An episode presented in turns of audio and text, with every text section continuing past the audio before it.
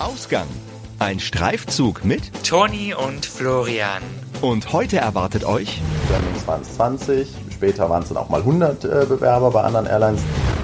In der First Class wird das so gehandhabt, ähm, dass man wie im Restaurant bestellen kann, wann man will, was man will. Mitten am Tag ähm, in Seattle aufgewacht bin und nicht mehr wusste, ob ich jetzt im Hotel bin. Das alles und mehr jetzt in Ausgang. Wir nennen diese Folge ähm, unseres Podcasts einmal Dubai und zurück. Und in diesem Rahmen sitzt hier heute bei mir der Florian. Und Florian ist ein guter Freund von mir, den ich schon seit vielen, vielen Jahren kenne. Und der sich bereit erklärt hat, über seinen Weg in das Leben eines Flugbegleiters zu sprechen und hier einfach mal vom Alltag zu erzählen und warum es überhaupt nach Dubai ging und wieder zurück. Und äh, ja, ich freue mich, dass du Zeit gefunden hast und dass du hier bist und dass wir uns nach längerer Zeit mal wieder sehen und äh, erzähl doch einfach mal so ein bisschen zu deiner Person, wenn du möchtest. Ja, sehr gerne. Ich bin 26, habe, nachdem ich erfolgreich durchs Abi gefallen bin, nach allen möglichen Praktika ähm, Studium angefangen, habe das abgebrochen, weil ich nicht so der größte Mathekünstler bin und ähm, bin dann äh, zur Konditorei gekommen und äh, habe auch das äh, erfolgreich nach ein paar Monaten äh, abbrechen müssen, weil ähm, mein Chef halt ähm, eine sehr interessante, eine sehr interessante Persönlichkeit hatte, wenn man das so äh, positiv ausdrücken kann. Okay. Und ähm, ja, bin dann dadurch irgendwie äh, zu dem Punkt gelangt, dass ich gesagt habe, was mache ich, was ich schon immer machen wollte, äh, was kann ich jetzt irgendwie, ähm, worauf hatte ich Bock und dann bin ich zum Fliegen gekommen und habe mich dann war damals bei verschiedenen Airlines beworben und ähm, damals war es halt so, dass äh, mich die Germanwings direkt genommen hat und seitdem bin ich in der Luft. Das ging ja ganz einfach anscheinend. Ähm, klingt jedenfalls so. Und ähm, wie gestaltet sich dann so eine Bewerbung bei Germanwings oder bei überhaupt einer Airline? Wie, wie kommt man da hin am einfachsten? Ähm, ja, erstmal wollen viele Airlines gar keine Papierbewerbung mehr haben. Es gibt eine einzige, also eine deutsche Airline, die gerne immer alles sehr ähm, noch so ein bisschen altbacken haben möchte, wenn man das so sagen darf. Ansonsten ähm, gibt es so ein Karriereportal online, was ähm, eigentlich zusammengefasst ist für alle Airlines weltweit und dann lädt man da seinen Lebenslauf hoch und schreibt so ein kleines Motivationsschreiben, schreiben, warum man selber gerade der Beste ist für diese Position und äh, wird dann auch zum Vorstellungsgespräch eingeladen, ähm, das allerdings nicht so ist wie beim normalen Arbeitgeber, wo man sitzt und eine halbe Stunde über seinen Lebenslauf spricht, sondern bei Airlines ist es generell so, und ich habe ja jetzt auch schon vier Bewerbungsläufe durchlaufen mittlerweile, ähm, dass ähm, man so einen erst gemein so einen allgemeinen äh, Wissenstest macht, weil die Airlines halt auch sehen wollen, was man weiß und was man auch über Streckenziele kennt. Ähm, das ist eigentlich relativ leicht, sich da vorher vorab irgendwie auf der Internetseite zu informieren. Und dann, ähm, ja, dann sitzt man da mit äh, zwischen, äh, bei Germanwings waren es 20, später waren es dann auch mal 100 äh, Bewerber bei anderen Airlines äh, in so einem Räumchen, in einem Konferenzraum und macht halt so seinen Allgemeinswissenstest, da wird ein Englischtest gemacht. Dann später kommt äh, das berühmt-berüchtigte ähm, Gruppenspiel, wo man in kurzer Zeit in der Gruppe irgendeine Lösung äh, bringen soll, die eigentlich äh, überhaupt nicht wichtig ist, weil da geht's halt wirklich darum, wie verhältst du dich im Team. Und ähm, ja, dann stehen meistens Einzelgespräche noch auf dem Plan und da wird halt über alles Mögliche gesprochen. Ähm, warum ich, warum diese Airline, warum keine andere Airline, Stärken, Schwächen, so das Übliche. Und in den meisten Fällen hat man am nächsten Tag spätestens dann auch die Antwort, ob es geklappt hat oder nicht. Oh, das ist ja nett. Das geht ja recht schnell, ne? ja, offensichtlich hat es ja geklappt, denn sonst wärst du ja jetzt nicht da, wo du bist. Und ähm, ja, Germanwings war. Wie lange hast du da? Wie lange warst du da dort zuerst? Ähm, knapp zwei Jahre. Ähm, was hat dich denn dazu bewogen, zu sagen, du möchtest eigentlich äh, in die große Welt hinaus, sprich zu Emirates gehen?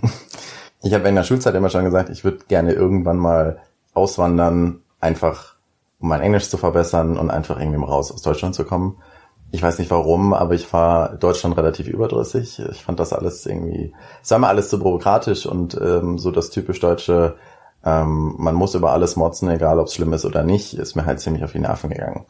Und ähm, ja, dann habe ich für mich entdeckt, dass die Fliegerei eine Sache ist, die ich sehr gerne bis zum Rest meines Lebens machen möchte. Ähm, dass wer mich kennt auch weiß, dass ähm, ich gerne mal ganz viele Sachen anfange und auch ganz viele Sachen ganz schnell wieder äh, ad acta lege. Deswegen äh, bin ich dabei geblieben und ähm, ja, habe mich dann umgeguckt und ähm, dadurch, dass deutschlandtechnisch Lufthansa zu dem Zeitpunkt leider nicht eingestellt hat, beziehungsweise nicht zu Konditionen, die für mich vertretbar waren und ich eh gesagt habe, ich muss hier einmal komplett raus, war das eine spontane Entscheidung, mich bei Emirates zu bewerben. Ja, das hat dann auch spontan geklappt, wo ich nicht mitgerechnet hätte. ja, das ging alles ziemlich schnell, ich erinnere mich, ne? Ja. Es war so gestern Germanwings und morgen schon äh, Dubai und Genau. Emirates und auf einmal muss alles ganz schnell gehen und äh, Ja. dann warst du weg. Ich bin ja auch relativ ungeduldiger Mensch, ne? Das Mhm. ähm, konnte ich dann auch irgendwie nicht abwarten, ja. Aber ich hätte auch nicht damit gerechnet. Also ich hatte eine relativ lange Wartezeit, bis ich die Zusage hatte. Und als ich die Zusage dann hatte, dann ging alles relativ schnell, ja. Ja. Ähm, gibt es einen äh, Unterschied jetzt zur Germanwings Arbeit und äh, zu vor, wann war das? Drei, zwei Jahren? Zwei Jahren? Ja. Sagen wir mal zu vor vier Jahren, als du anfingst. Ähm, Viel besser. Ja, definitiv. Die Firma ist um 1000 Mitarbeiter in der Kabine ge gewachsen in der Zeit, äh, vor allen Dingen letztes Jahr. Und es hat sich ganz viel geändert. Man merkt, dass ähm, die Lufthansa hat 2012 die Germanwings zu 100% aufgekauft. Das merkt man stark, dass da mittlerweile jemand im Rücken ist, der ähm, ein bisschen mehr Geld in der Hand hat. Man merkt es, weil sehr viele neue Mitarbeiter da sind, die ähm, halt aus verschiedensten Gründen mit dem Fliegen angefangen haben. Es gibt halt sehr viele neue Kolleginnen vor allem, die gerade für Schulabgänger sind. Ja, so dieses typische Klischee eines Flugbegleiters erfüllen, muss man leider echt so sagen. Ich muss sagen, ich bin sehr froh, dass ich zurück bin, was, was kollegentechnisch angeht, weil ich halt viele Kollegen, ähm, mit denen ich gerne zusammenarbeite, halt auch froh bin, wieder mit denen zusammen zu arbeiten, die man schon so ein bisschen vermisst hat. Ähm, ansonsten verändert, ähm, dadurch, dass die Strukturen einfach komplett aufgebrochen wurden und das zu schnell zu groß geworden ist, das merkt man leider auch sehr, dass ähm, ja, es nicht mehr das war, was es noch vor ein paar Jahren war. Mhm. Und hast du damals, wie war dein erster Eindruck damals, als du deine erste, deinen ersten Flug hattest bei Germanwings? War es so, hattest du dir das vorher so vorgestellt? Hattest du vielleicht, wie viele Außenstehende, sage ich mal, eher äh, so ein gewisses Bild vom Flugbegleiter im Kopf, von dem Beruf im Kopf, das dann komplett anders für dich war vielleicht, was dich nicht oder tatsächlich doch bestätigt hat? Man hat ja, also du hast ja bei der Germanwings zu dem Zeitpunkt gab es sieben Wochen Grundausbildung und da wirst du schon sehr stark, zumindest zu dem Zeitpunkt stark gedrillt, was ähm, natürlich die Sicherheit angeht, weil ähm, ich habe auch hauptsächlich zu dem Zeitpunkt gedacht, ja, schenkst du mal ein bisschen Kaffee aus und äh, verteilst mal Schnittchen und dann ist gut. So sieht auch uns leider auch die Außenwelt, muss man leider so sagen. Stimmt, ja. Ähm, auf der anderen Seite ähm, lernst du im Training halt dann relativ schnell, dass du nicht dazu da bist, irgendwie äh, nett irgendwie Restaurant zu spielen, sondern halt schon für den Ernstfall irgendwie ausgebildet wirst. Ich habe mich sehr stark auf meinen Erstflug gefreut, weil ich bis zu dem Zeitpunkt noch immer noch nicht wusste, ob es wirklich das ist, was ich machen möchte. Aber muss sagen, ähm, dass ich nach dem ersten Flug so viel Blut geleckt hatte, dass es äh, eigentlich, was das ergeht, kein, kein Zurück mehr gab. Es gibt diesen Spruch in der Fliegerei, entweder ähm, du machst das für vier Monate und stellst fest, du kannst das deinen Rest des Lebens überhaupt nicht mehr machen, du hast überhaupt keine Lust darauf, oder du hast nach vier Monaten so diesen äh, Reisevirus, so einen Fliegervirus, dass es dich nie wieder loslässt. ja, und letzteres ist halt der Fall gewesen. Das ist gut. Dann sonst hättest du dich nicht nach Dubai gebracht im Richtig, Endeffekt, ne? genau. Ähm, wie gestaltet sich dann so ein Alltag bei Germanwings als jetzt ist ist es Kurzstrecke, ist es noch Kurz- und Mittelstrecke, Kurz- genau. und Mittelstrecke. Ja. Wie sieht dann so ein Arbeitstag aus?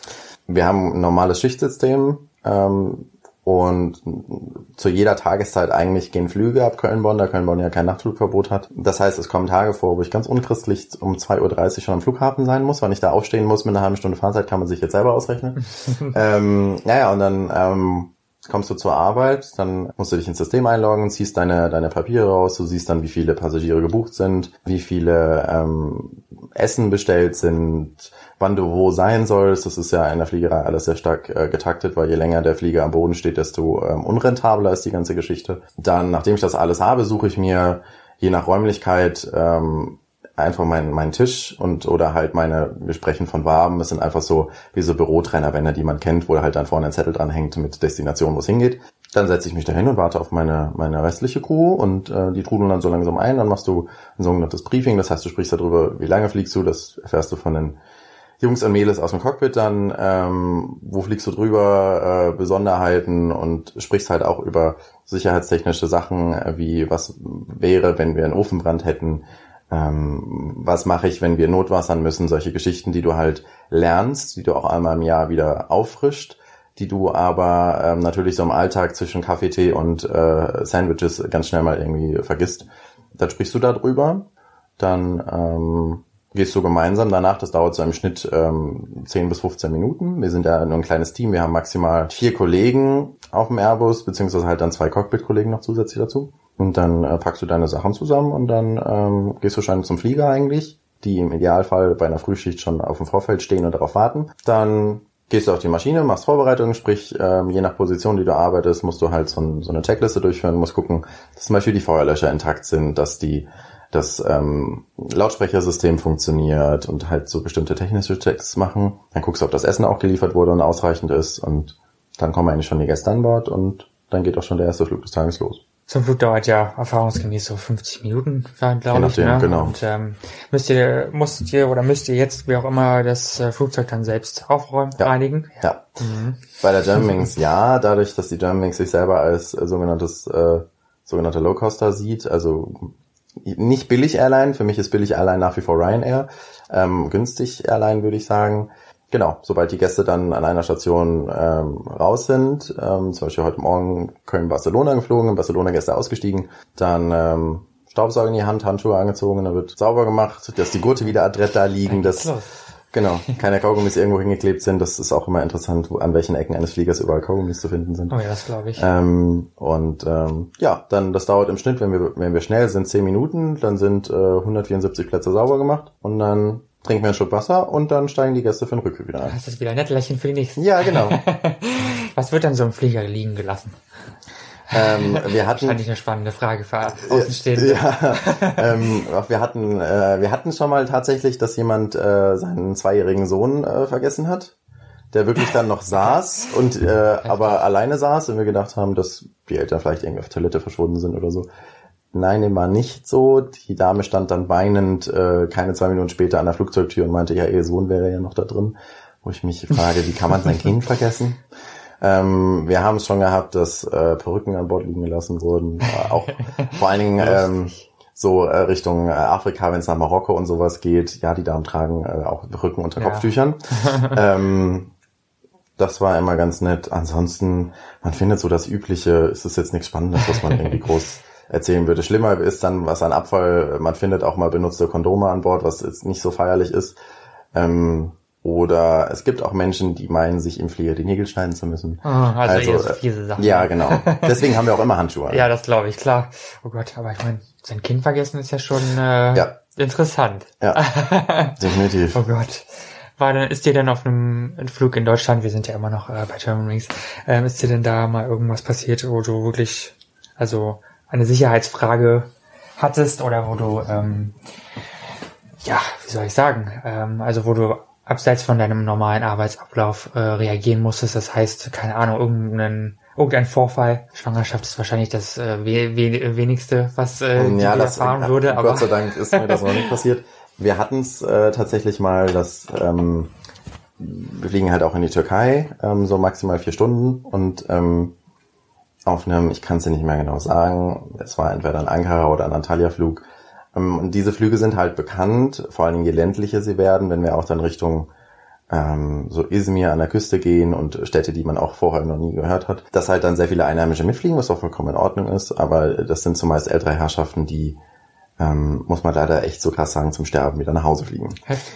ähm, und wir es wirklich hatten, dass ähm, wir in Izmir, glaube ich, gelandet sind, oder ist auch egal wo. Und ähm, ja, nach der Landung bildete sich so eine Traube von Menschen weiter vorne im Flugzeug und dann habe ich meine Kabinenchefin angerufen und gefragt, was denn Sache wäre. Und ähm, dann haben wir später festgestellt, dass wohl bei der Landung ein älterer Herr sich gefreut hat, zu Hause zu sein und in dem Moment dann auch äh, seinen letzten Atemzug getätigt hat und halt echt an Bord Wahnsinn. gestorben ist. Also das ist halt echt krass gewesen, ja.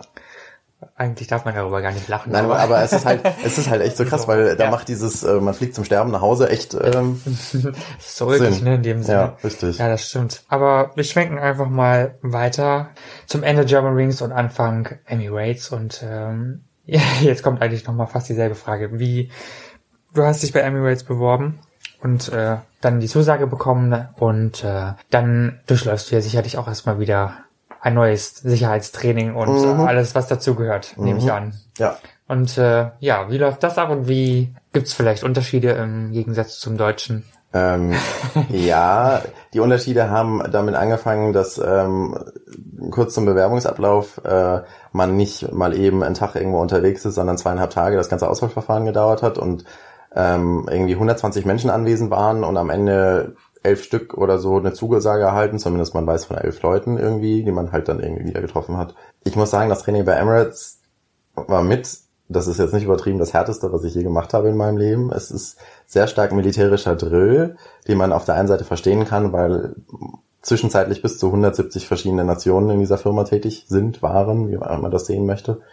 Ähm, und die muss man ja alle irgendwie versuchen, in eine Spur zu kriegen. Es war toll, ich habe viel gelernt, ähm, aber unterschiedstechnisch A, der Umgangston, B, schon die ganze Aufmachen. Ich meine, wir reden hier von einer Firma mit ähm, 22.000 Flugbegleitern. Die Germanwings hat äh, zum heutigen Tage, ich glaube, 1050 vielleicht. ähm, da sieht man schon die Unterschiede ja. und so sind auch die ganzen äh, Trainingsbedingungen gewesen. Also wir sind auf hochmodernen Geräten trainiert worden. Nicht, dass die Germanwings jetzt alte Geräte hätte, aber es gibt halt Unterschiede. Bei einer Germanwings wirst du auf einem statischen Simulator trainiert, das heißt, das Ding bewegt sich nicht. Es kann zwar Feuer und Rauch und alles simulieren, aber es bewegt sich nicht. Und bei Emirates hatten wir halt Feuer, Rauch und noch so einen Simulator, den man vielleicht von der Kirmes kennt, der sich äh, in alle Richtungen drehen kann ja, das äh, macht das Ganze schon wesentlich realer nochmal. Und ähm, ja, die ganze Aufmachung ist einfach sehr viel größer aufgezogen. Fängt damit an, dass man eigene Trainingsuniformen hat, äh, bis hin zu ähm, drei Tagen Make-up-Kurse für Mädels, übertrieben gesagt. Und, ja. Wahnsinn. Ja. Gab es auch Make-up-Kurse für Männer? Äh, wir haben sie mitgemacht. Wir mussten uns auch, es hieß dann so, die Mädels dürfen sich jetzt abschminken, die Männer auch. Ähm, ja, es gab äh, in der Tat Pflegehinweise, es gab auch Maniküre-Hinweise und ähm, Emirates setzt da sehr viel Wert drauf. Mehr Wert als jede andere Airline, die ich so kenne. Ja. Ja gut, ich denke, vernünftiges Aussehen ist ja generell immer gefragt, ne? Wenn du eine Airline repräsentieren willst oder Gut, Arbeitgeber. Aber das, ich sag, es gibt immer noch Unterschiede zwischen ähm, einem normal, bei jeder anderen Airline zählen ja nicht die Flugbegleiter, sondern zählt die Airline selber und Emirates ist Emirates wegen der Flugbegleiter, das muss ja. man halt echt so sagen. Wird auch jemand tatsächlich dann, na gut, das ist wahrscheinlich eh im vorderen Auswahlverfahren, wenn überhaupt, aber geht's dann auch echt darum, um Zu- oder Abnahme des Gewichts meine ja, ich jetzt ja. und so. Ja, äh, doch, äh, definitiv. Ähm, ich bin so ein Kandidat, der äh, sehr gerne isst, was man jetzt äh, hier ja Gott sei Dank nicht sieht. ähm, und hören tut man sowas auch nicht. Ähm, nee, ich muss sagen, ähm, man wird gewogen dreimal während des Trainings. Ähm, hat einerseits natürlich mit dem gesundheitlichen Aspekt zu tun, vor jedem ähm, Flugeinsatz, ähm, also Beginn eines Flugdienstes sozusagen, ähm, um diese Lizenz zu bekommen, zu fliegen, musst du einen Gesundheitscheck durchlaufen und natürlich wirst du da auch gewogen und Blut genommen und solche Geschichten. Ähm, da ist es aber halt auch so, dass die Uniform natürlich auch anprobiert werden muss. Und da gehst du auch nochmal auf die Waage. Und äh, ja, da gab es auch schon so, äh, bin ich auch rausgerufen worden, dann hieß es auch so, ja, dein BMI ist etwas zu hoch. Emirates geht sehr stark nach dem BMI. Das heißt, wenn ein Mensch mit äh, zwei Metern äh, 10 Kilo Muskelmasse irgendwie drauf hat, ähm, ist der BMI automatisch zu hoch. Das ist denen aber dann egal. Also der müsste dann auch abnehmen. Okay. Und das ist halt so ein bisschen, ja, nee, dementsprechend. Bitte? Diskriminiert. Genau. Kam halt dann auch dazu, dass man mir gesagt hat, ich äh, müsste etwas abspecken, was ich aber während des Trainings auch sehr schnell, sehr leicht geschafft habe. Klar, das äh, denke ich mir. Das ist ja nicht nur Arbeit mit dem Kopf, sondern auch viel Arbeit mit äh, dem Körper, ne? Ja, und du kommst halt durchs Lernen relativ wenig dann zum Essen. Was mir auch gut getan hat, muss ich ja auch so äh, ganz ehrlich sagen. Da hast du also sieben Wochen, sieben Wochen? Ja, so sieben bis neun, je nachdem. Ähm, die reine Ausbildung waren, glaube ich, siebeneinhalb Wochen plus äh, du hast Einweisungsflüge und dann gibt's immer so Tage, wo nur Papierkram gemacht wird. Man kann sich auch nicht vorstellen, wie viel Papierkram es dauert, bis man seine Lizenzen bekommt. Und also sagen wir mal so knapp zwei Monate ja, ähm, genau. Einarbeitungszeit und dann geht's auf den ersten Flug. Mhm. Wo geht der, äh, wo ging der erste Flug hin? Äh, nach Kairo. Also du hast äh, dadurch, dass du bei Emirates sowohl ähm, alles Mögliche an Kurzstrecke fliegst, wie auch Langstrecke fliegst, musst du einen Flug mit Übernachtung haben und einen quasi, man nennt das in der Fliegersprache Turnaround, wenn du halt hin und direkt wieder zurückfliegst. Mhm. Ähm, genau. Und der erste Flug war nach Kairo, das war ein Turnaround. Und wie war der? Der erste Flug für dich? ähm, natürlich ähm, überwältigend, ähm, weil man schon stolz ist, dieses Training durchlaufen zu haben und die Airline es auch schafft, einen so ein bisschen per Gehirnwäsche darauf zu trimmen, dass man sagt so, äh, ja, ihr seid die Tollsten und äh, wir haben euch ausgewählt, weil ihr so toll seid und so.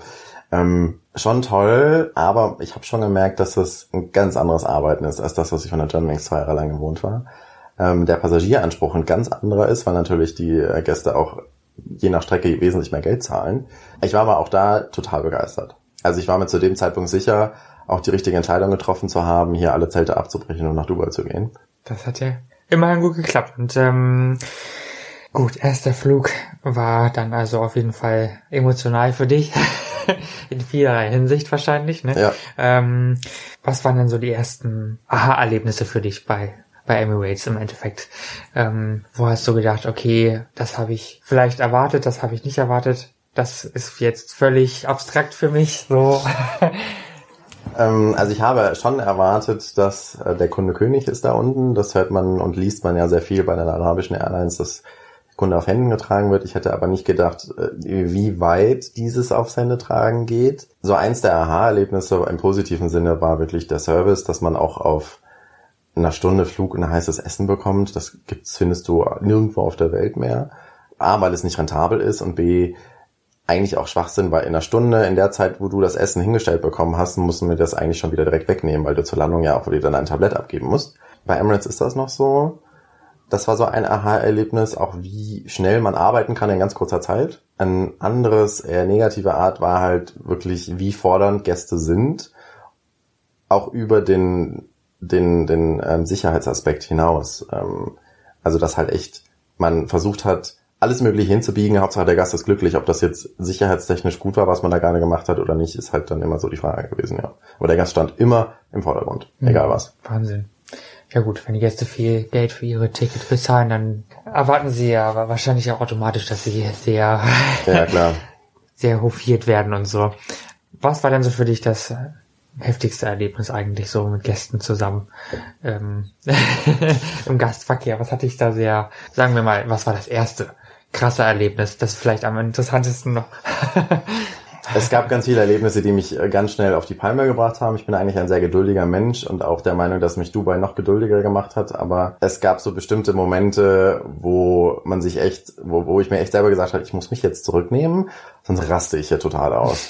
ähm, es gibt eine ähm, Nation, ähm, die sehr ähm, serviceorientiert denkt, im Sinne von, ähm, ich möchte alles bekommen, aber nichts dafür tun, wenn man das so nennen kann. Die Damen und Herren des indischen Subkontinents. Mhm. Und ähm, da muss man sich halt schon einiges gefallen lassen, ähm, von auf für Schuhe spucken ähm, bis Tomatensuppe hinterherwerfen. Ähm, oh.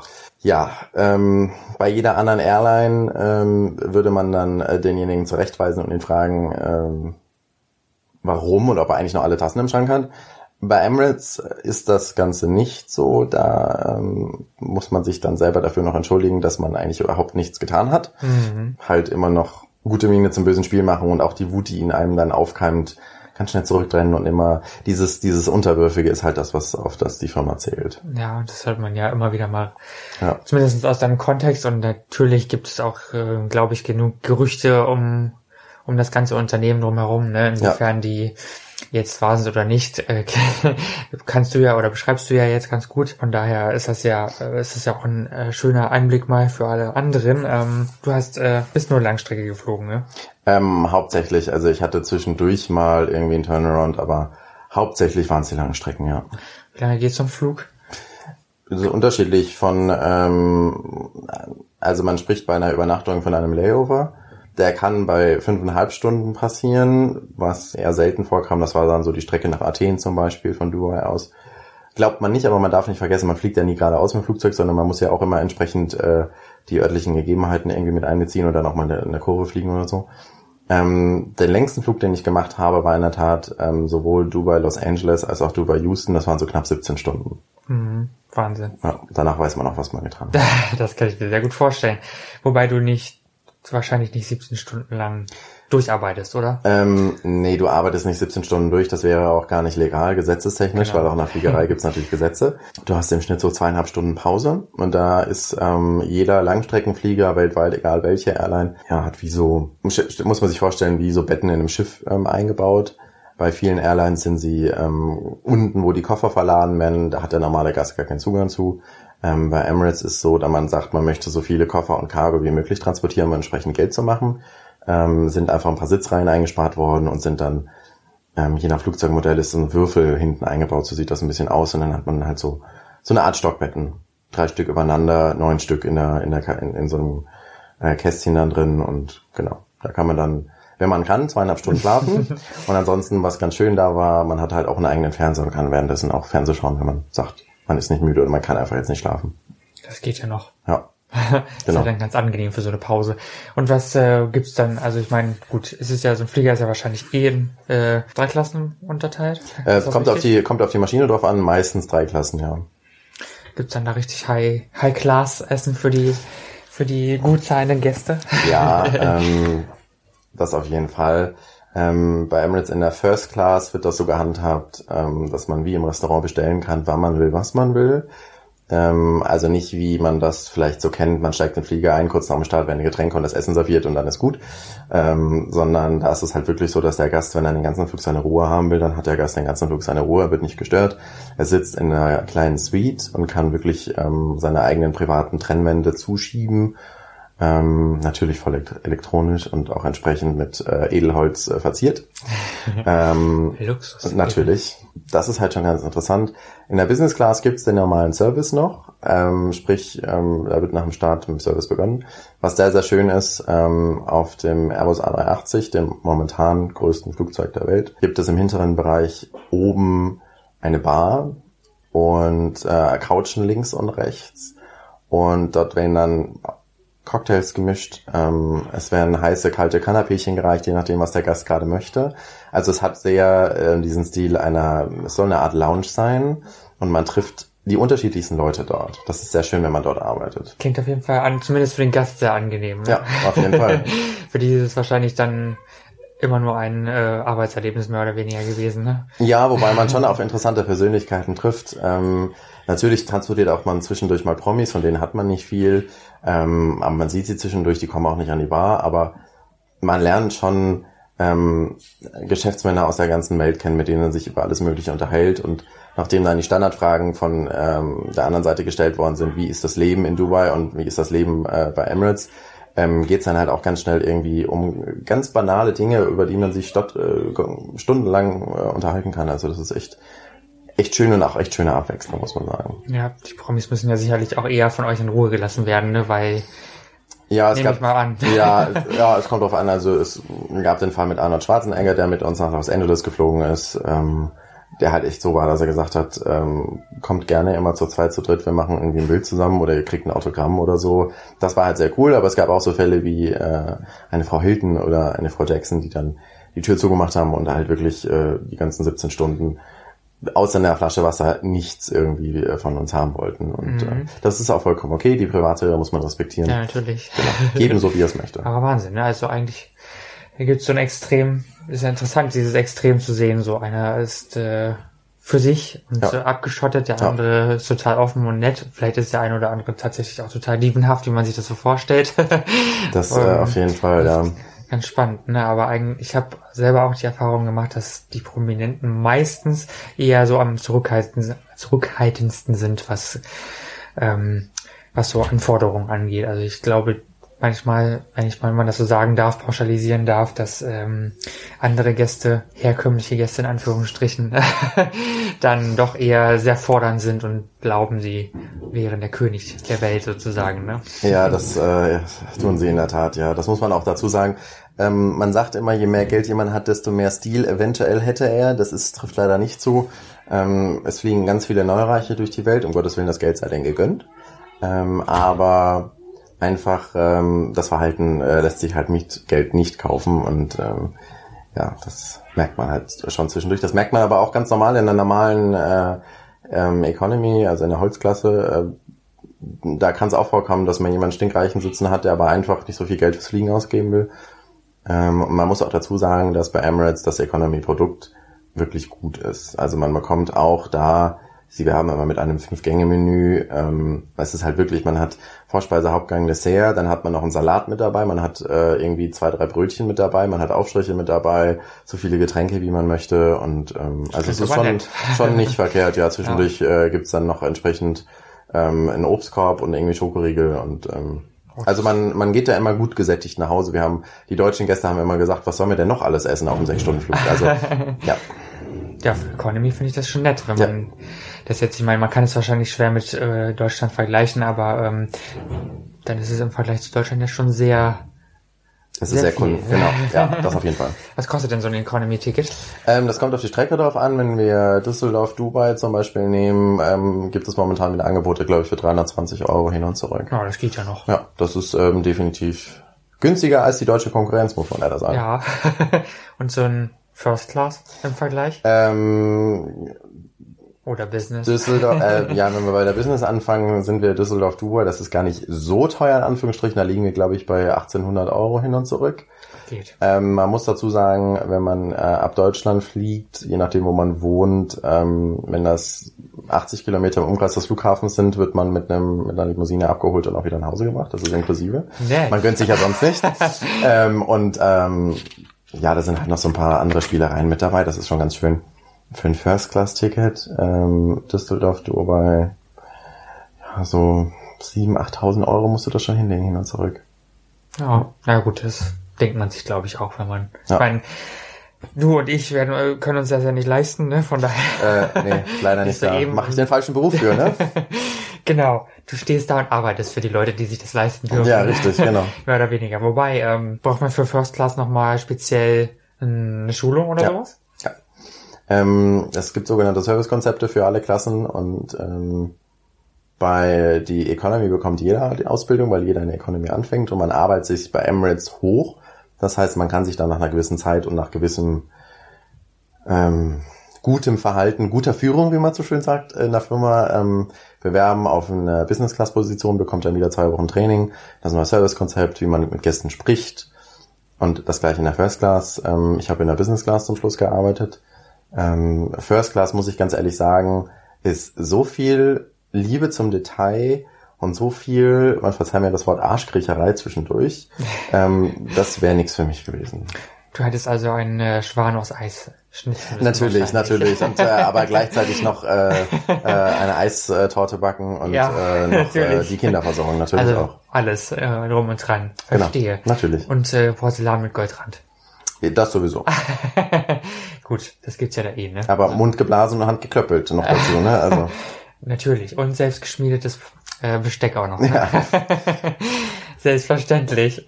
das gehört äh, zum Paket dazu, ja. Was hat ihr denn, hat ihr, gab es einen Unterschied zwischen Economy und Business für dich? Also hat das eine dir mehr Spaß gemacht als das andere? Ähm, es gab da ein Erlebnis, das das ganz gut beschrieben hat. Ich habe vor der Umschulung in die Business Class im Bereitschaftsdienst bin ich aktiviert worden für einen Flug nach Sydney ähm, und wusste aber nicht, dass es in der Business Class stattfindet. Das hat man mir erst an Bord gesagt. Dementsprechend groß war die Freude dann, weil es ein Unterschied ist, ob man auf einmal 400 Gäste oder nur noch 72 bedienen muss. Oh ja, natürlich. Ähm, und der Unterschied hat sich darin klar gemacht, dass ich während des Fluges in der Business Class mit dem Abendessen-Service fertig war.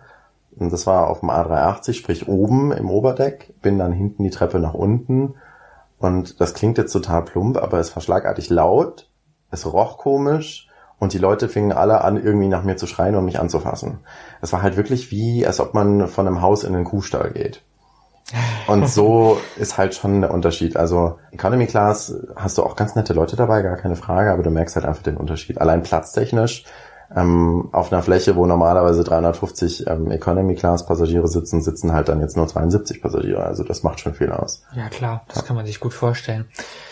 Und gut, Eco Economy kann sich in Anführungsstrichen dann noch jeder leisten. Also Mhm, sitzt, genau. sitzt dann sozusagen auch jeder mit drin, ne? Mehr oder Da weniger. sitzt alles. Das klingt zwar abwertend ein bisschen, Nee. aber Du hast aber vollkommen recht, das ist wirklich so. man Also muss sich das ja so sehen im Endeffekt. Und A380 für sehr interessierte Leute, wie ist das Erlebnis, so in so einem Flugzeug zu sein? Ich meine, gut, als Passagier kann man, ist es sicherlich anders als für jemand, der dort arbeitet, aber wie, wie war es für dich, so im Vergleich zu einem kleinen Germanwings Flieger, sagen wir mal? Ähm, sehr eindrucksvoll, ähm, dass sich, Gott, ich möchte jetzt nicht lügen, 120 Tonnen Startgewicht einfach so in die Luft heben können. Ähm, Im Vergleich mit der Hummel, wie war das? Ähm, eigentlich darf die Hummel gar nicht fliegen physikalisch, aber es hat dir noch keiner gesagt, so nach dem Mhm. Motto. Ähm, so fühlt es sich da auch an. Ähm, ich weiß, mein erster Flug, ich bin gestartet und habe mir gedacht, so, die Triebwerke sind noch gar nicht an. Also der ist so leise, der ist so gedämmt innen drin, das ist ein ganz anderes Flugerlebnis, man hat ein ganz anderes Raumerlebnis. ähm, zumal bei Emirates ähm, so kleine LED-Lämpchen in den Decken eingebaut sind, die nachts halt wirklich aussehen, als ob ein Sternenhimmel leuchten würde. Die sind auch so ein bisschen, manche gehen an, manche gehen aus, manche flackern, also es sieht wirklich aus wie so ein Sternenhimmel. Es ist schon ein tolles Erlebnis, das muss man ganz ehrlich sagen. Es ist ähm, das modernste Flugzeug momentan und doch, es ist sehr schön. Total nett. Ja. Klingt sehr gut. Ja. Und wie war Dubai an sich für dich als Lebensraum, ähm, in dem du ja natürlich gewohnt hast in der Zeit, mehr oder weniger? Wahrscheinlich warst du mehr unterwegs. Ja. Unterstelle ich jetzt mal. ja, ich war quasi nur zum Schlafen und zum Essen äh, zu Hause, wenn man zu Hause zu Hause nennen will. Weil man kommt von der Firma eine WG gestellt und wohnt halt mit wildfremden Menschen zusammen. In meinem Fall eine Dreier-WG. Der Anfang war vollkommen okay. Ich bin immer jemand, der am Anfang total euphorisch ist und alles durch die rosarote Brille sieht und es teilweise sehr lange dauert, bis dann Alltag einkehrt oder bis man wirklich die Realität sieht. Anfang Europäer gehabt, es war eigentlich ganz nett irgendwie, man gewöhnt sich dann daran, später haben sich die Wohnverhältnisse geändert, äh, sodass ein Vietnamese dazugekommen ist, der war auch noch okay und später kamen halt ein Libanese und ein Malaye und der Malaye war halt wirklich nicht so, ja, der sauberste und es ist halt schwierig, wenn zwei unterschiedliche Kulturregionen zusammenwohnen müssen auf engstem Raum. Klar, man hat sein eigenes Zimmer und sein eigenes Bad. Ich bin später in das große Zimmer umgezogen, ähm, hatte dann meine, weiß ich nicht, 25 Quadratmeter ein Zimmer für mich alleine. Nichtsdestotrotz ist es kein Ort, wo man seine Batterien wieder zu 100 Prozent aufladen kann. Dubai an sich kann ich nur empfehlen für jeden Touristen, der gerne mal irgendwie übers Wochenende dahin möchte. Nur es reicht, Donnerstagabends hinzufliegen und sonntags wieder nach Hause. Oh, Wahnsinn. Ähm, es ist wirklich nichts mehr als ein, als ein Städtetrip, wie wenn man kurz nach London fliegen möchte. Es sieht so groß aus, es ist riesig, es ist unglaublich oberflächlich und künstlich. Ähm, es hat nichts mehr mit diesem orientalischen Traum zu tun, den man ganz oft äh, sieht oder in Aladdin ganz oft irgendwie noch so vermittelt bekommt. Ähm, Walt Disney. Genau, Walt Disney halt. es ist gigantisch, was Menschen bauen können. Als Beispiel den momentan größten Turm der Welt in Burj Khalifa mit seinen 850 Metern. Wahnsinn. Ähm, es ist auch Wahnsinn, wenn man davor steht. Das glaube ich. Aber man hat halt ganz schnell alles gesehen, sodass das Leben auch sehr oberflächlich ist. Da ähm, du hast viele Kollegen um dich drumherum, aber du kennst dich nicht. Du bist einer von vielen. Das ist sehr anonym. Dementsprechend hat man so seine zwei, drei Leute, mit denen man viel unterwegs ist. Und wenn die fliegen sind, dann schläft man. Ich habe teilweise bis zu 18 Stunden am Tag geschlafen, weil ich fertig war von der Arbeit. Klar. Das muss man ja auch irgendwann wieder kompensieren, das Ganze, ne? So ein bisschen Ganz genau. zumindest, wenn das überhaupt äh, noch möglich ist. Später, wenn man eine Weile geflogen ist. Hat sich das dann für dich gesundheitlich bemerkbar gemacht? So auch so Jetlag und sowas? Ja, also ähm, ich bin eigentlich keiner, der Jetlag sonst Probleme hatte. Ich war früher schon öfter in den USA, aber ähm, Emirates hat es einem nicht leicht gemacht, vom Jetlag oder den Jetlag gar nicht erst zu bekommen, beziehungsweise, wie soll ich das sagen, kam gar nicht erst dazu, groß Jetlag für irgendeine Zeitzone zu entwickeln, weil man so oft durch die Zeitzonen geflogen ist, dass der Körper einfach gar nicht mehr wusste, wann und wo ist man und warum. Also es gab den Fall, dass ich irgendwann mal ähm, mitten am Tag ähm, in Seattle aufgewacht bin und nicht mehr wusste, ob ich jetzt im Hotel bin, ob ich zu Hause bin.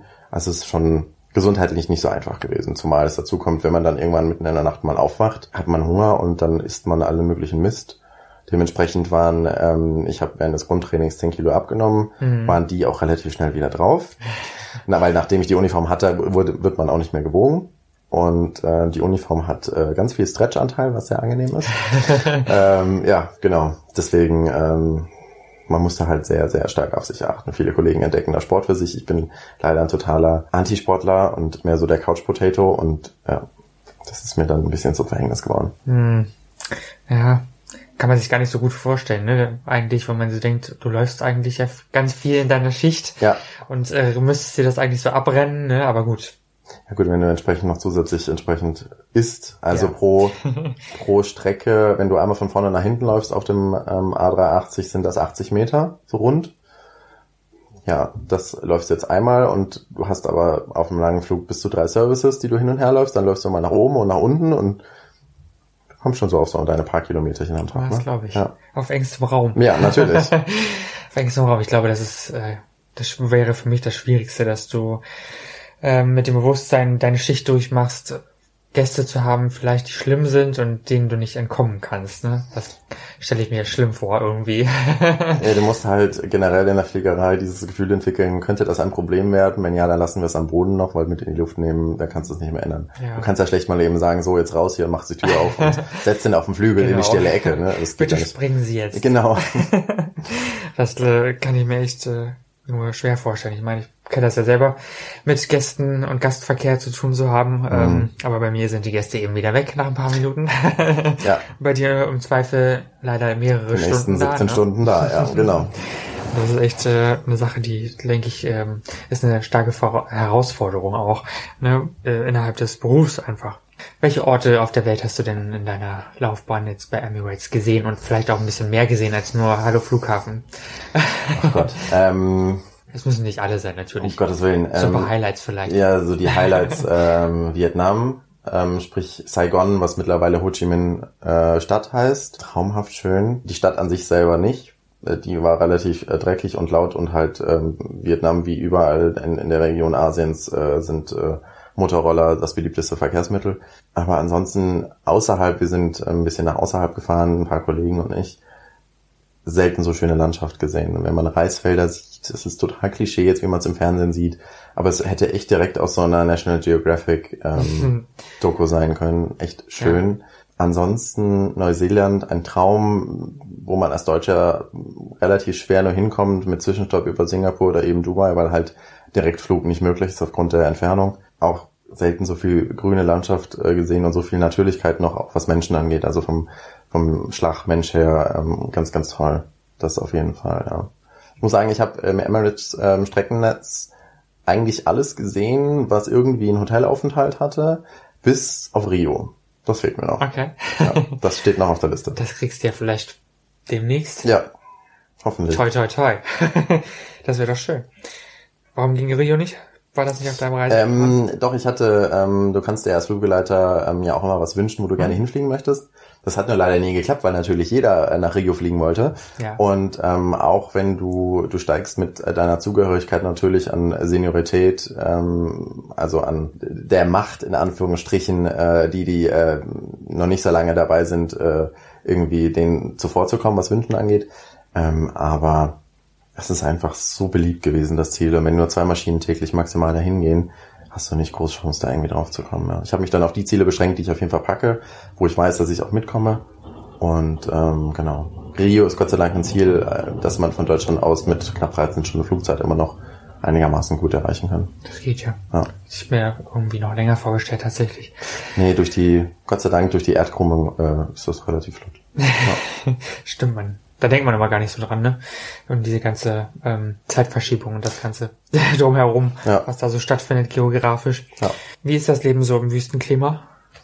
Wenn man keine, du hast ja selber mir vor einiger Zeit, als du noch in Dubai warst, erzählt, dass äh, Jahreszeiten dort nicht stattfinden, also dass eigentlich das ganze Jahr über nur Sommer ist, ne? Mehr oder weniger. Genau. Ähm, und wie hat sich das so für dich, wie hast du das erlebt? Es gibt drei Tage Regen im Jahr schreien ganz viele Deutsche wahrscheinlich, ja toll, ich will dahin. ähm, der Sommer kann brütend heiß sein mit bis zu 55 Grad im Schatten.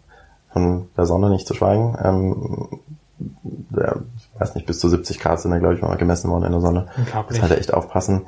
Zumal Dubai an sich natürlich eine Stadt ist, die im Sand gebaut ist.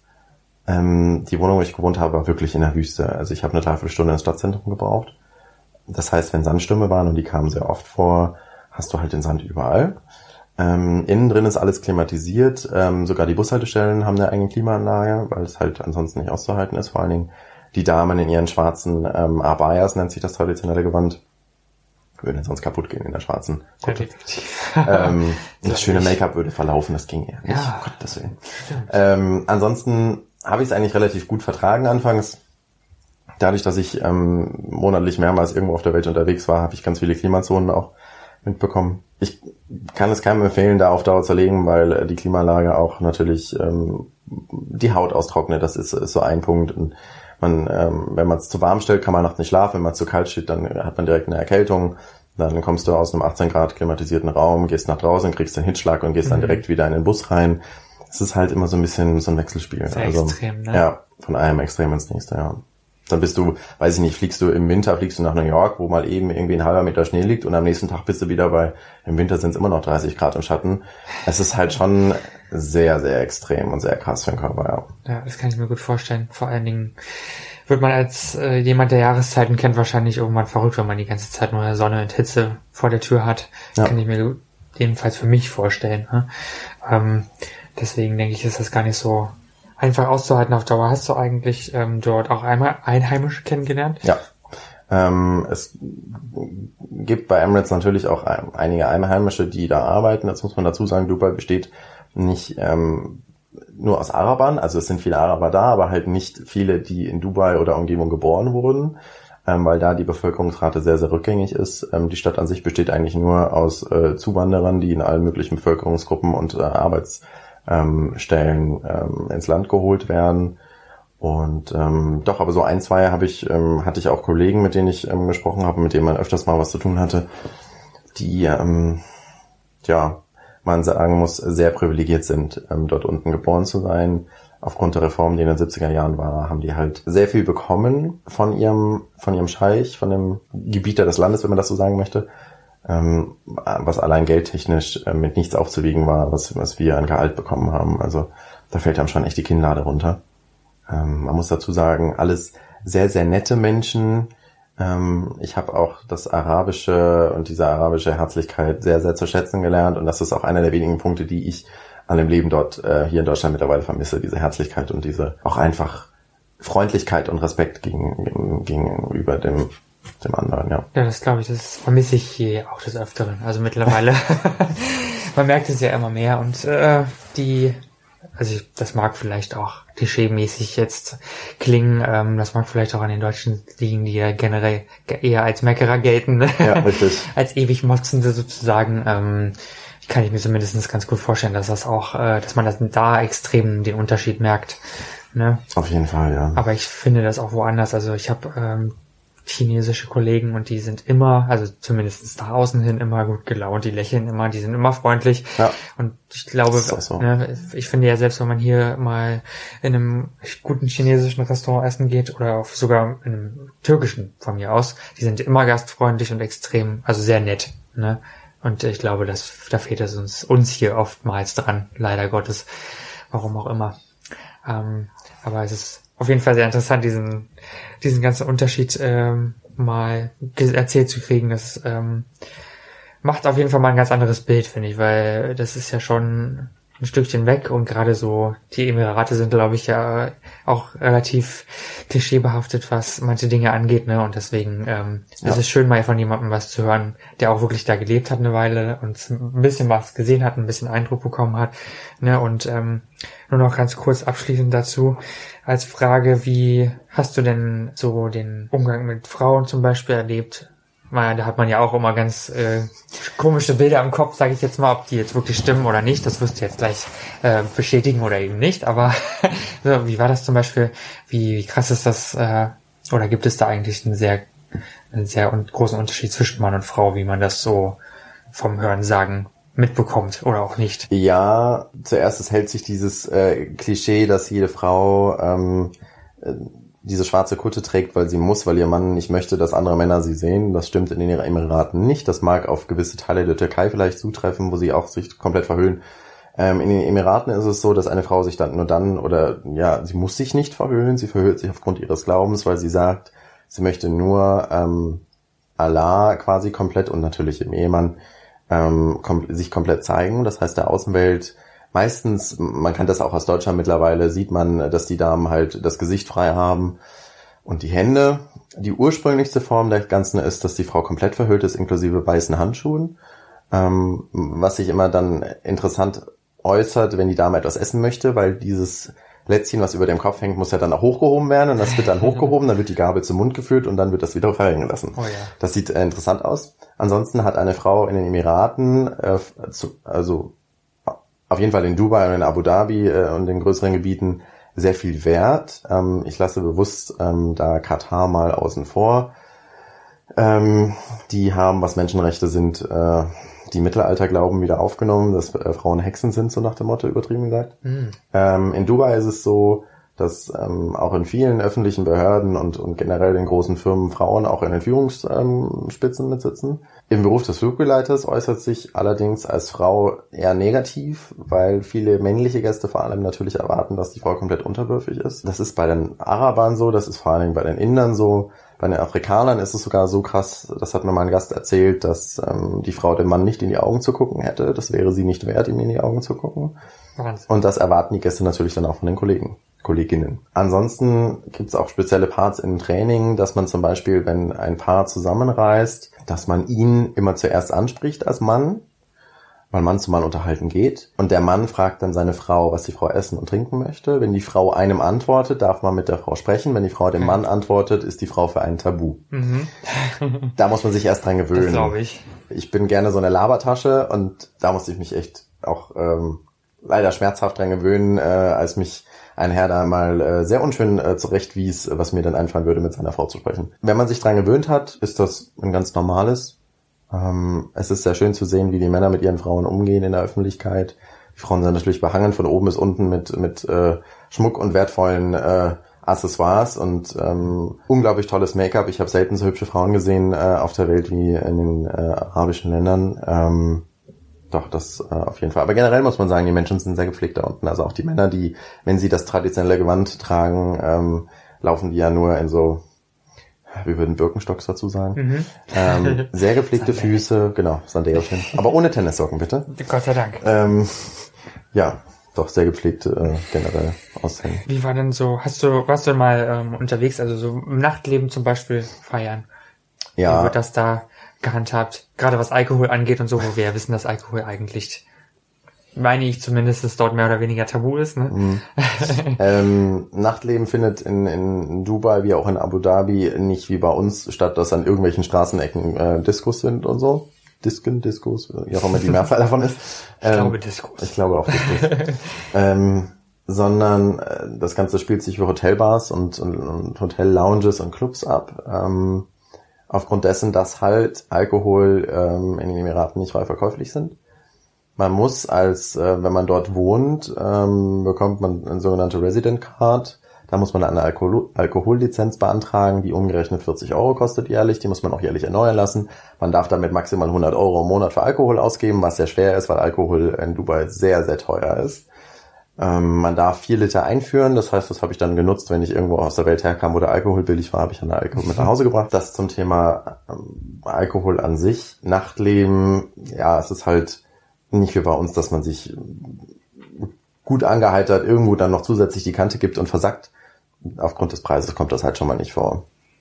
Ansonsten gibt's das typische Nachtleben ähm, wie bei uns, was bei uns mehr so ein bisschen ähm, schickimicki oder High Society wäre, ist halt da unten Standard. Ja. Also du gehst da unten nicht mit äh, einer Jeans und Turnschuhen feiern, weil da kommst du nirgendwo rein, sondern musst du schon äh, Hemd und zumindest eine, eine Stoffhose anziehen. Was sehr zelebriert wird, ähm, ist der Brunch. Aufgrund dessen, dass da viele Engländer in Dubai leben, ähm, gibt es jeden Freitag ähm, ab 11 Uhr Brunch in den verschiedenen Hotels. Da habe ich auch einige mitgemacht. Dort wird allerdings gesoffen ohne Ende, weil in diesem Brunch-Paket ist immer Alkohol inklusive. Das Essen ist ein Traum, aber es, ist, es gibt auch Alkohol ohne Ende. Ähm, da versagt man dann gerne mal. Mhm. Das macht man aber halt nicht so oft, weil so ein Brunch-Paket dann halt gerne mal 150 Euro kosten oh, kann wow, pro Person. Okay. Das genau. ist viel. Ja. Aber gut, wenn alles dabei ist. Dann nutzt man das natürlich dann, aus. Klar, natürlich, muss man. Ja, genau. Das ist gut. Wie würdest du denn deine Zeit in Dubai grundsätzlich beschreiben? Was hat dir das gebracht, menschlich? Wie hat es sich, wie hat es sich am Endeffekt für dich gestaltet? Hast du alles erlebt, was du dir vielleicht erhofft hast?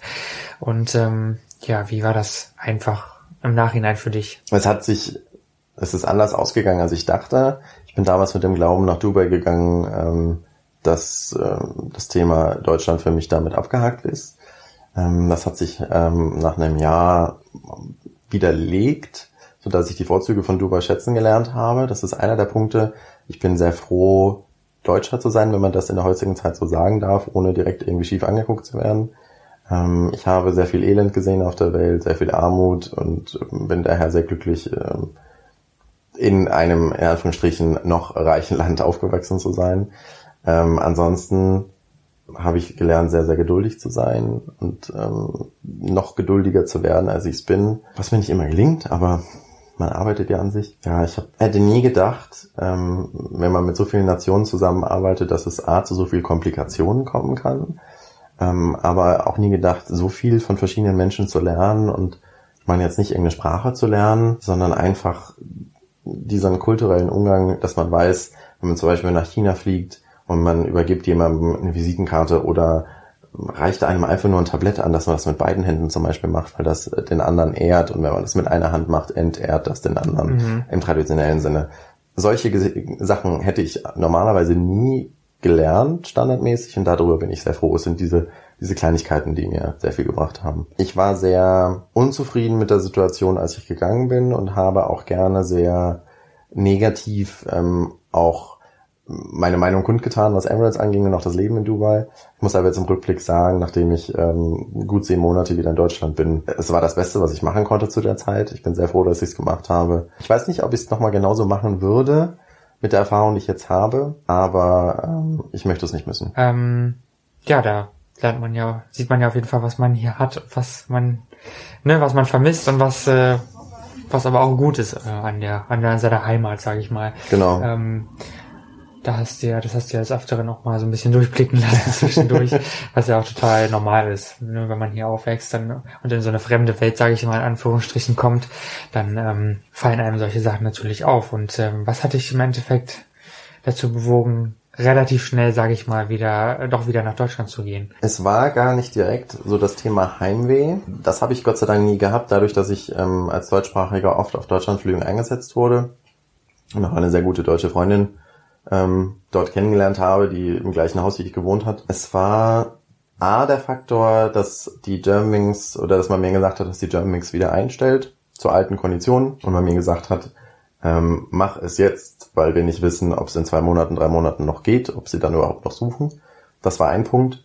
Und der andere Punkt war, dass sich zu diesem Zeitpunkt äh, verschiedene Vorfälle gehäuft haben, die ähm, mir so dermaßen auf den Senkel gegangen sind und ähm, ich mit der Gesamtsituation einfach total unzufrieden war und ich einfach meine Batterien nicht mehr aufladen konnte. Wenn man in eine in ein Zimmer kommt, was einem ja nicht gehört, aber einfach was man sich irgendwie versucht hat schön und persönlich einzurichten, ähm, wo man aber immer weiß, man ist hier total fremd und man ist eigentlich total allein und total anonym, zehrt das total an den Kräften und das ähm, war einer der großen Punkte, dass ich gesagt habe, ich, ähm, ich, ich pack das nicht mehr. Habe ich dann wieder bei der Dermix beworben und das hat auch spontan wieder geklappt. Und äh, genau, jetzt bin ich seit 1.4. wieder in Deutschland.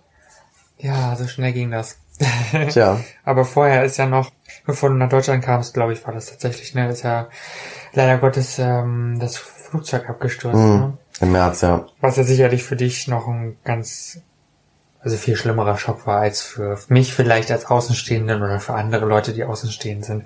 Ja. Weil man natürlich nicht sagen kann, dass, äh, dass das einen nicht irgendwie, ähm, ja, wie soll ich sagen, dass einen das nicht irgendwie, also mir war das natürlich nicht egal und ich, ich glaube niemandem in unserem Umfeld war das egal, aber ich denke, wenn man dort wieder arbeitet, ähm, und dort mal gearbeitet hat, ist es noch was ganz, ganz anderes. Ähm, ja, definitiv. Hast du die Crew gekannt oder Leute von der Crew? Die Kabinenchefin, ja. Oh nein.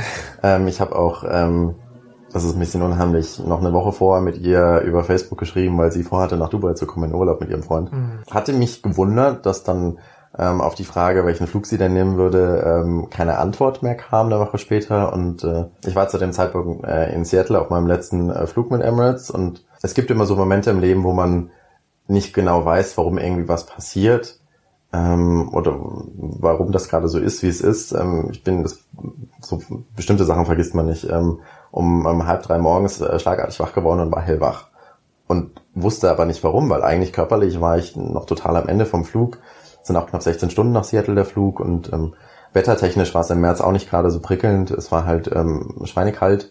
Ähm, Seattle ist zwar traumhaft schön als Stadt, aber ähm, ich war einfach fertig und ähm, hatte dann eine Nachricht bekommen von einem ähm, Freund, der bei Lufthansa arbeitet, der gesagt hat, mach mal CNN an, ähm, setz dich aber vorher hin und dann war das eigentlich für mich gelaufen und eigentlich auch der Rückflug nach Dubai an sich, weil man versucht das so ein bisschen zu verdrängen. Zu dem Zeitpunkt wusste ich noch nicht, wer drauf war, ähm, aber trotzdem hat man die Firma, wenn man zwei Jahre in einer Firma gearbeitet hat, schon so ein bisschen mitgestaltet. zumal in der Zeit, wo ich da war, auch der Umbruch war von ähm, normaler kleiner Airline zu äh, von Lufthansa aufgekauft. Ja. Und ähm, ja, es war schon in der Anfangszeit war es ähm, nicht leicht, wobei ich ganz gut da drin bin, äh, Dinge zu verdrängen und erstmal in eine Kiste zu packen und sie dann irgendwann rauszuholen, ähm, wenn sie nicht mehr in dieser Kiste bleiben wollen. Ja. Hast du vorher schon gewusst, dass du wieder zurückgehst? Also war das schon? Ja, das Zeit, war. Stand das schon fest? Ja, genau. Es, es stand fest, dass ich ähm, zwei Wochen später den Kurs anfange. Mhm. Und ähm, es stand aber für mich zu keiner Zeit zur Debatte, dass ich das jetzt deswegen abbreche. Okay, das wäre die nächste Frage ja. gewesen. Hast du Zweifel gehabt am Ende? Wie war denn, hast du das auch von den Fluggästen her noch gemerkt? Vielleicht, äh, dass, ähm, dass da was passiert ist vorher, als ja, du wieder geflogen bist hier? Ähm, schon so ein bisschen, weil ähm, alles sich sehr stark, so beschreiben, als ob man einfach ähm, die Lautsprecher so ganz leise dreht. Ähm, so fühlt sich das ein bisschen an. Also man macht seinen Beruf, auch heute noch, trotz allem genauso gewissenhaft wie vorher natürlich, aber es schwingt immer so, äh, man wird das nie vergessen, wenn man in dieser Airline mal gearbeitet hat. Ähm, die Gäste waren anfangs ähm, auch wie auf äh, lautlos gedreht, also es hat sich keiner mehr über irgendwas beschwert, die haben sich alle nur noch bedankt, dass sie halt und sicher an Bord, äh, also wieder von Bord gehen durften. Ja. Ähm, jetzt muss man dazu sagen, die Tatsache, dass das Ganze ein ähm, menschliches ähm, Unglück war, wenn man das so bezeichnen möchte, ähm, entlastet natürlich die Firma, wenn man dann sagen kann, es war kein technischer Defekt, was viel, viel schlimmer gewesen wäre. So schlimm die ganze ja. Sache ist, aber technisch wäre immer noch wesentlich schlimmer gewesen. Mittlerweile muss man sagen, das Ganze ist jetzt über ein halbes Jahr lang her. Ähm, die Gäste haben mittlerweile wieder voll aufgedreht und ähm, drehen auch wieder voll am Rad und äh, nichts, äh, hat sich nichts geändert. Nein, natürlich nicht. Das war einfach nur kurzzeitig. es war gut, dass sie einem den Rückhalt gegeben haben. Man muss aber sagen auch, ähm, dass die Kollegen es, ähm, die, die geflogen sind, sehr, sehr gut ähm, im Griff hatten, sich selber im Griff hatten und auch die Gäste sehr, sehr gut im Griff hatten, was Außendarstellung angeht. Und ja. Ja, Gott sei Dank. Ne? Ich glaube, da hat äh, es wäre ein sehr großer Image-Schaden geworden für German Wings, wenn das wirklich tatsächlich, wie du sagst, technisch ja. technischer Schaden gewesen wäre. Nichtsdestotrotz macht das das Ganze natürlich nicht ähm, weniger schlimm. Das äh, war eigentlich weitestgehend das, was ich wissen wollte. Wir sind am Ende, glaube ich, unserer Aufnahme, unseres Interviews, was ich zum ersten Mal mache, alleine. Und äh, das war eine sehr schöne, ähm, sehr interessante Episode für mich und äh, ich fand das sehr spannend, nochmal alles Revue passieren zu lassen mit dir zusammen. Ich wünsche dir jetzt erstmal für deine nähere Zukunft alles Gute, denn für dich soll es ja nach Lufthansa gehen, zu Lufthansa gehen. Das darf man sagen. Ja. und alles weitere wird sich zeigen. Genau. Und ähm, ja, vielleicht machen wir da noch mal eine, eine Folge davon. Mal sehen. Wer weiß, vielleicht fliege ich ja noch mal irgendwie in die Gegend und kann dann noch mal neue Sachen berichten. Ja, genau. Ich ja. denke, ähm, das war sehr interessant für alle Mithörenden und ähm, wer das alles noch mal nachlesen will, kann das auf deinem Blog tun, nicht wahr? Mhm. Wie lautet denn der Link dahin? Ähm, www.brandfly.blogspot.com Gut. Genau. Brand mit D, genau. Brand mit D. Genau. Ähm, den Link setzen wir in den Beitrag zu diesem, zu dieser Episode und auch natürlich in die Infobox auf YouTube, wenn ihr dort hört. Und ansonsten bedanken wir uns fürs Zuhören und äh, sagen bis zum nächsten Mal. Ausgang Podcast Ein Streifzug mit ist eine Hörstückreihe für dich produziert von Seto Productions. Folge uns auf Twitter und verpasse unter dem Hashtag zum Ausgang keine Folge mehr. Außerdem findest du unseren YouTube-Kanal unter Ausgang Podcast. Unterstütz uns doch mit einem Daumen hoch. Alle weiteren Infos zur Sendung gibt's im Beitrag unter www.ausgang.xyz.